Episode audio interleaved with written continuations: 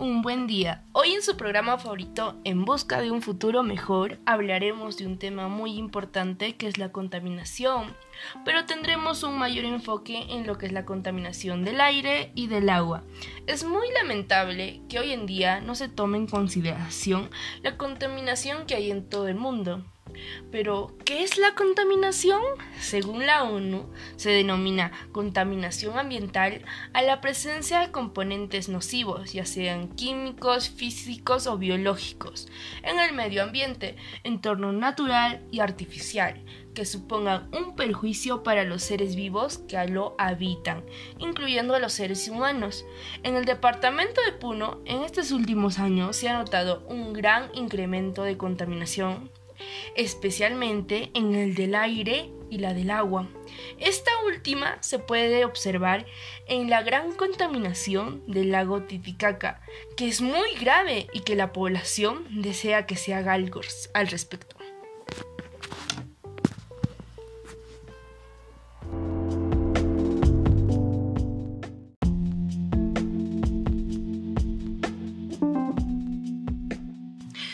La contaminación es un tema muy importante, por lo cual es de suma importancia que cada uno de nosotros sepa la gravedad del asunto, ya que esto nos trae muchas consecuencias que llegan a afectar a toda la población en su salud, en los daños que representan en el ecosistema y entre otros que son de igual importancia en los daños que representan para nuestro planeta.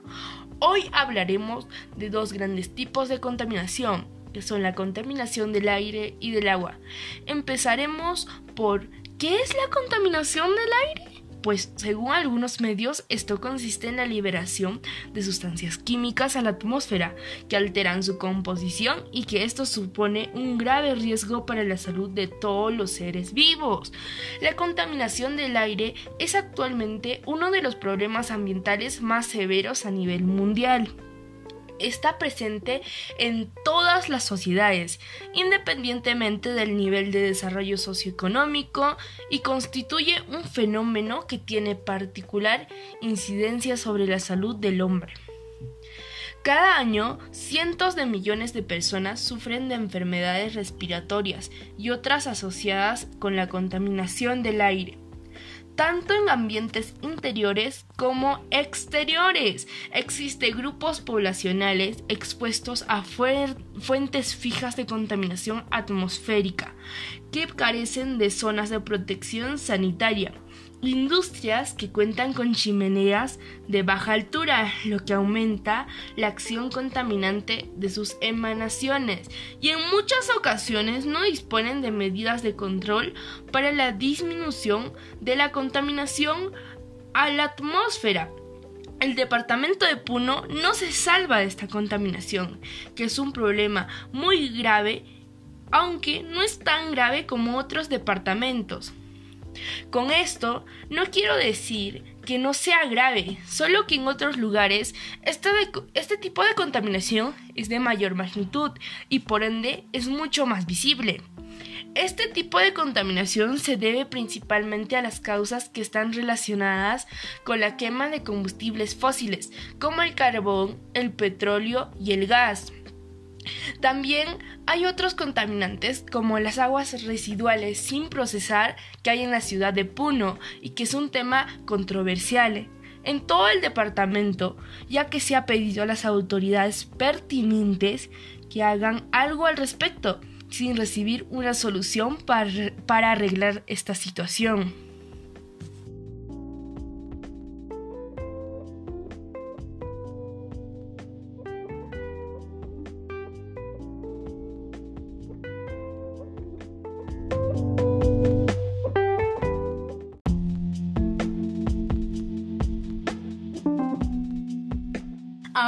Pasaremos a otro tema y hablemos de un problema muy grave en la ciudad de Puno, que es la contaminación del agua.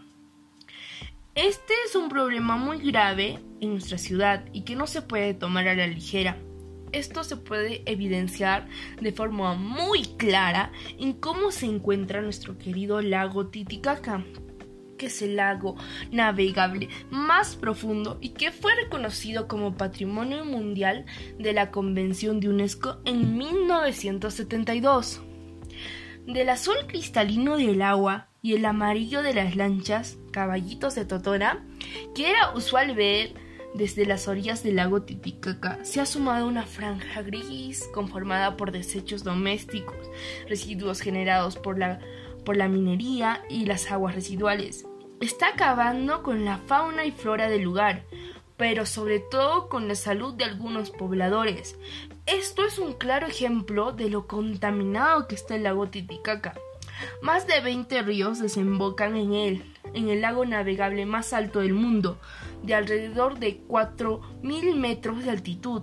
La basura doméstica, los desperdicios de hospitales y de negocios provenientes en su mayoría de Juliaca, en la región de Puno, que son arrojados por sus habitantes del río Coata terminan estancados en las orillas del lago Titicaca. Sin embargo, la mayor contaminación es provocada por minerías de oro ilegal y también legales que están haciendo.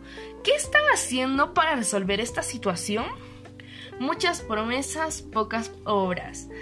La frase que es perfecta para esta situación durante años los presidentes han prometido que van a realizar acciones para arreglar esta situación. Es difícil entender que hasta ahora no se haya hecho nada al respecto, a pesar de que el problema es de hace casi 20 años.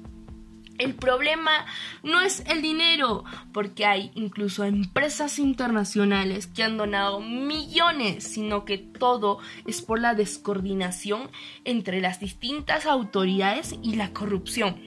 Es lo que indica Hildegard Weyer. Y tiene razón. Esta situación es muy grave y que ya lleve años con la misma situación. En la actualidad, Existen estudios con respecto a la contaminación general del lago Titicaca. Entre las instituciones que han desarrollado estos estudios tenemos la Universidad del Altiplano, una, con el proyecto especial Lago Titicaca, PELT, en la que se coordina para llevar a cabo la evaluación de la contaminación del lago Titicaca, en especial del ámbito de la Reserva Nacional, a fin de elaborar en el futuro mediando planes o proyectos que conlleven a controlar o a disminuir la contaminación.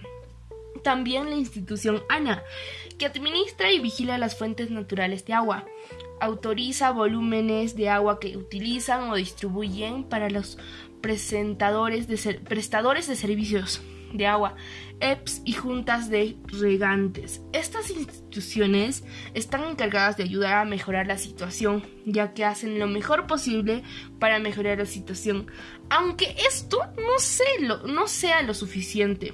Lo que hacen las autoridades deben hacer, lo que las autoridades deben hacer son que la municipalidad de Puno construya una planta de tratamiento de aguas servidas con el objetivo de disminuir los niveles de contaminación y los impactos ambientales negativos que ocurren en el lago y el cual aún no se ejecuta porque no hay acuerdo sobre la ubicación de esta obra.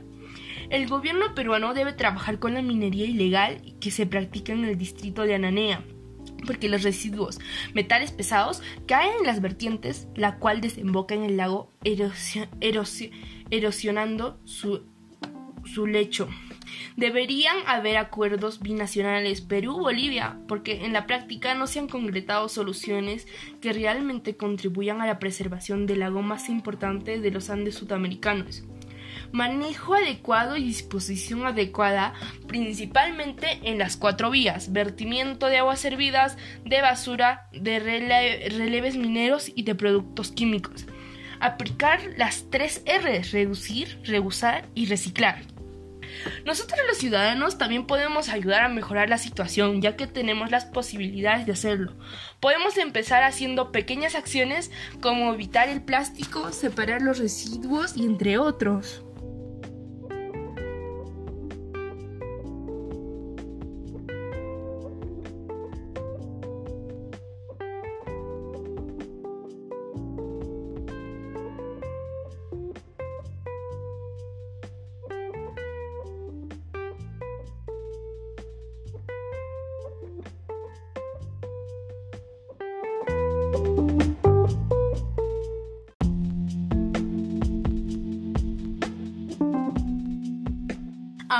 Pasaremos a otro tema y hablemos de un problema muy grave en la ciudad de Puno, que es la contaminación del agua.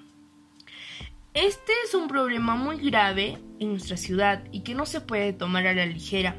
Esto se puede evidenciar de forma muy clara en cómo se encuentra nuestro querido lago Titicaca, que es el lago navegable más profundo y que fue reconocido como Patrimonio Mundial de la Convención de UNESCO en 1972.